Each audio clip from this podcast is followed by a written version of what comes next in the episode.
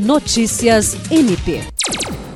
O Ministério Público do Estado do Acre, por meio da Diretoria de Planejamento e Gestão Estratégica, deu início nesta terça-feira a uma pesquisa de opinião para a elaboração do Plano Geral de Atuação de 2022-2023.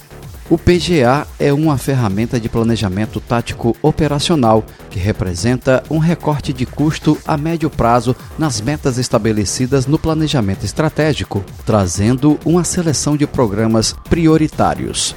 O levantamento ouvirá o público interno e a população em geral, em todos os municípios do estado, tendo como objetivo compreender as necessidades da sociedade e pautar a atuação da instituição.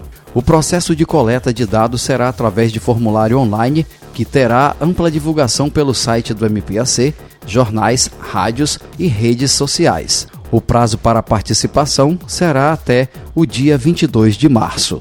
A pesquisa pretende averiguar em que medida o MPAC é referência para a população acriana na defesa de seus direitos, identificar o grau de conhecimento da sociedade em relação à instituição, as prioridades da população em relação aos serviços oferecidos, além de avaliar a sua atuação.